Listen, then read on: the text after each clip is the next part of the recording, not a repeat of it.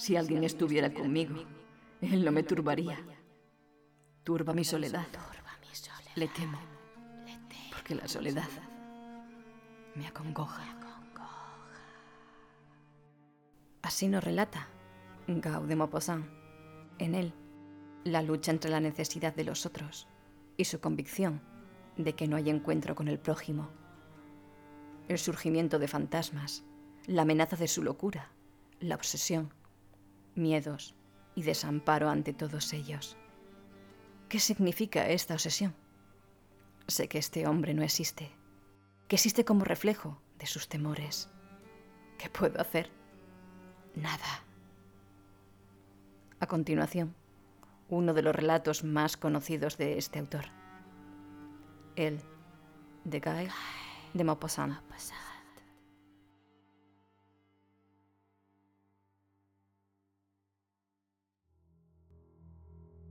Amigo mío, no lo comprendes. Lo creo. ¿Piensas que me volví loco? Tal vez sí, estoy algo loco, pero no por la causa que imaginaste. Sí, me caso. Ahí tienes. Y sin embargo, mis ideas y mis convicciones, ahora como siempre, son las mismas. Considero estúpida la unión legal de un hombre y de una mujer. Estoy seguro de que un 80% de los maridos han de ser engañados. Y no merecen otra cosa por haber cometido la idiotez de ligar a otra vida la suya, renunciando al amor libre, lo único hermoso y alegre que hay en el mundo, y de cortar las alas a la fantasía que nos impulsa constantemente hacia todas las hembras agradables, etc. Me siento incapaz de consagrarme a una sola mujer, porque me gustarán siempre todas las mujeres bonitas. Quisiera tener mil brazos, mil bocas, mil temperamentos, para poder gozar a un tiempo a una muchedumbre de criaturas femeninas. Y sin embargo, me caso. Añado que apenas conozco a mi futura esposa. La he visto nada más que tres o cuatro veces. No me disgusta, y esto basta para mis propósitos. Es bajita, rubia y regordeta. En cuanto sea ya su marido, comenzaré a desear una morena, delgada y alta. No es rica.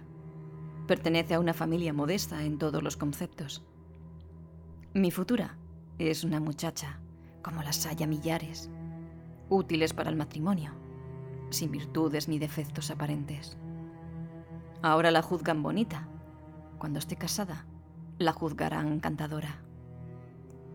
Pertenece al ejército de muchachas que pueden hacer la dicha de un hombre, mientras el marido no repara que prefiere a su elegida cualquiera de las otras. Ya oigo tu pregunta. ¿Por qué te casas? Apenas me atrevo a confesar el motivo que me ha impulsado a una resolución tan estúpida. Me caso por no estar solo. No sé cómo decírtelo, cómo hacértelo comprender. Me compadecerás despreciándome al mismo tiempo. Llegué a una miseria moral inconcebible. Estar solo, de noche, me angustia. Quiero sentir cerca de mí, junto a mí, a un ser que pueda responderme si hablo, que me diga cualquier cosa. Quiero a alguien que respire a mi lado, poder interrumpir su dulce sueño de pronto con una pregunta cualquiera, una pregunta imbécil, hecha sin más objeto que oír otra voz, despertar una conciencia, un cerebro que funcione, ver encendiendo bruscamente mi bujía, un rostro humano junto a mí. Porque... Porque... Porque me avergüenza confesarlo. Solo tengo miedo. Tú no me comprendes aún. No temo peligros ni sorpresas. Te aseguro que si en mi alcoba entrara un hombre, lo mataría tranquilamente. Tampoco me infunden temor los aparecidos. No creo en lo sobrenatural. Nunca tuve temor a los muertos. Al morir, cada persona se aniquila para siempre. Y a pesar de todo, claro, a pesar de todo, tengo miedo. Miedo de mí mismo. Tengo miedo al miedo. Me infunden miedo las perturbaciones de mi espíritu. Me asusta la horrible sensación del terror incomprensible. Ríete de mí, si te place. Sufro sin remedio. Me hacen temer las paredes, los muebles, los objetos más triviales que se animan contra mí. Sobre todo, temo los extravíos de mi razón, que se confunde y desfallece acosada por una indescifrable y tenue angustia. Comienzo por sentir una vaga inquietud que atormenta mi alma y al fin me produce un escalofrío. Vuelvo la vista en torno y no descubro nada que pueda causarme terror. Yo quisiera encontrar algo que lo motivase. ¿Qué? Algo sensible, corpóreo. Pero ay, lo que más aumenta mi terror es que no hallo su causa. Si hablo, mi voz me asusta. Si paseo por la estancia, temo tropezar con lo desconocido, que se oculta detrás de la puerta, entre la cortina, en el armario, bajo la cama. Y sin embargo, y sin embargo tengo la certeza de que mi temor es infundado. Doy media vuelta con brusquedad, temeroso de lo que tengo a la espalda, y estoy seguro de que no hay nada temible. Me agito, mi espanto aumenta, cierro con llave mi habitación. Me hundo entre las ropas de mi lecho, haciéndome un caracol.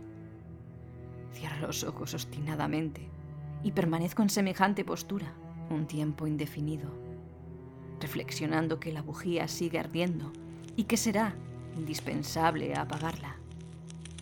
Ni siquiera me atrevo a moverme. ¿No es horrible vivir así? Antes no me preocupaban estas cosas. Entraba a mi habitación tranquilamente. Iba y venía sin que nada turbase mi serenidad. No me hubiera reído poco si alguien me pronosticara que una dolencia de miedo inverosímil, estúpido y terrible me sobrecogería con el tiempo. Entonces, no me asustaba poco ni mucho abrir las puertas en la oscuridad, ni acostarme tranquilamente sin echar los cerrojos. Y nunca tuve que levantarme a medianoche para convencerme de que todas las aberturas de mi cuarto estaban herméticamente cerradas. Mi dolencia lastimosa dio comienzo hace un año de un modo especial. Era en otoño y en una noche húmeda. Cuando se hubo ido mi asistenta, después de servirme la comida, me puse a pensar qué haría yo. Así pasé una hora dando vueltas por mi estancia. Me sentía fatigado, abatido sin causa, impotente para trabajar, sin deseo de coger siquiera un libro para entretenerme. Una lluvia menuda golpeaba en los cristales. Me invadió la tristeza, una tristeza inexplicable, unas ganas de llorar, un desasosiego verdaderamente invencible. Me sentía solo, abandonado. Mi casa me pareció silenciosa como nunca. Envolvíame una soledad inmensa y desconsoladora. ¿Qué hacer? Me senté, pero una impaciencia nerviosa me hormigueaba en las piernas. Levantándome, volví a pasear. Es posible que tuviera un poco de fiebre. Notaba que mis manos cogidas a la espalda, en una posición frecuente cuando se pasea despacio y solo, abrazábanse una contra otra. De pronto, un escalofrío estremeció todo mi cuerpo. Creí que la humedad exterior penetraba y me puse a encender la chimenea, que no había encendido aún aquel otoño. Pero enseguida tuve que levantarme. No podía estar quieto y sentí deseos de salir, de moverme, de hablar con alguien. Fui a casa de tres amigos. No encontré a ninguno y encaminéme hacia el bulevar ansioso de ver alguna cara conocida. Todo estaba triste. Las aceras mojadas relucían. Una tibieza de lluvia. Una de esas tibiezas que producen estremecimientos crispadores. Una tibieza pesada. Una humedad impalpable, oscureciendo la luz de los faroles de gas, lo envolvían todo. Yo avanzaba con paso inseguro, repitiéndome. No encontraré a nadie con quien hablar. asomándome a los cafés. Recorriendo la Magdalena, solo vi personas tristes, hombres abatidos, como si les faltaran fuerzas para levantar las copas y las tazas que tenían delante. Así, así anduve mucho tiempo, errante, y a medianoche tomé la dirección de mi casa, tranquilo, pero fatigado. El portero, que se acuesta siempre antes de las once, no me hizo esperar en la calle, contra su costumbre. Y me dije, "Hm, acabará de abrir la puerta para otro vecino. Siempre que salgo de casa, doy las dos vueltas a la llave. Me sorprendió que solo estaba echado el picaporte y supuse que habría entrado el portero para dejarme alguna carta sobre la mesa. Entré. Aún estaba encendida la chimenea. Los resplandores del fuego esparcían alguna claridad por la estancia. Acerquéme para encender una luz y vi a un hombre que sentado en mi sillón se calentaba los pies mostrándome la espalda. No sentí miedo, ni la más significante zozobra. Una suposición muy verosímil cruzó mi pensamiento. Supuse que alguno de mis amigos fue a verme y el portero lo hizo entrar para que me aguardara. Y de pronto recordé su prontitud en abrirme la puerta de la calle y la circunstancia de hallarme en la de mi cuarto cerrada solo con picaporte. Mi amigo dormía profundamente. Un brazo colgaba afuera del sillón y tenía las piernas una sobre otra. Su cabeza, inclinándose, indicaba un sueño tranquilo. Entonces me pregunté, ¿quién será? Y cuando puse la mano en su hombro, el sillón estaba ya vacío. No vi a nadie. Dios, ¡Qué sobresalto! Misericordia. Retrocedí, como si un peligro espantoso me amenazara. Luego, dando media vuelta en redondo, cercioréme de que tampoco había nadie a mi espalda. Un ansia irresistible me arrastró hacia el sillón vacío. Y estuve en pie, angustioso, jadeante, horrorizado, a punto de caer al suelo desvanecido. Pero soy hombre sereno y pronto recobré mi sangre fría. Y me dije, acabo de padecer una desagradable alucinación. Todo se reduce a eso. Y reflexioné inmediatamente acerca de semejante fenómeno. El pensamiento vuela en tales circunstancias. Que todo fue una alucinación, era seguro. Pero mi espíritu no se había turbado. Mi juicio funcionaba mientras sufría natural y lógicamente. Luego, no hubo desarreglo cerebral. Solamente se habían engañado mis ojos y su engaño fue origen del error mental. Habían padecido los ojos un extravío, una de las aberraciones visuales que parecen milagrosas a las gentes incultas. Era un poco de congestión, acaso. Encendí la bujía y al acercar la mano al fuego, sacudióla un temblor y me incorporé rápidamente, como si alguien me hubiera tocado por la espalda. Sentía inquietud. Anduve de una parte a otra, diciendo algunas frases para oírme. Canté a media voz. Luego, cerré la puerta con llave y esto me tranquilizó algo. Nadie podía entrar por sorpresa. Sentado, reflexioné las circunstancias de mi aventura. Después, me fui a la cama y apagué la luz. Al principio nada hubo de particular. Estuve tumbado tranquilamente. Luego sentí ansia de mirar en torno y apoyé sobre un costado. En la chimenea solo había ya dos o tres brasas, lo suficiente para permitirme ver con sus difusos reflejos las patas del sillón. Y me pareció que había vuelto a sentarse un hombre. Encendí una cerilla con rapidez me había equivocado. No vi a nadie. Sin embargo, me levanté, arrastrando el sillón hasta la cabecera de mi cama. Volviendo a quedarme a oscuras, procuré descansar. Acababa de dormirme cuando se me apareció en sueños, pero tan claro como si lo viera en realidad, el hombre sentado junto a la chimenea. Despertando con angustia, encendí la luz y me quedé sentado en la cama sin atreverme a cerrar los ojos. Dos veces me venció el sueño a mi pesar. Dos veces el fenómeno se reprodujo. Creí volverme loco. Al amanecer, la claridad me tranquilizó y dormí sosegado hasta el mediodía. Todo había concluido. Fue una fiebre, una pesadilla. ¿Quién sabe? Sin duda estuve algo enfermo. Solo sentí al despertar mi cerebro atontado. Pasé alegremente aquel día. Comí en el restaurante. Fui al teatro. Luego me dispuse a retirarme. Pero, camino de mi casa, una inquietud angustiosa me sobrecogió. Temí encontrarlo. No porque me infundiera miedo verlo, no. Que imaginaba real su presencia.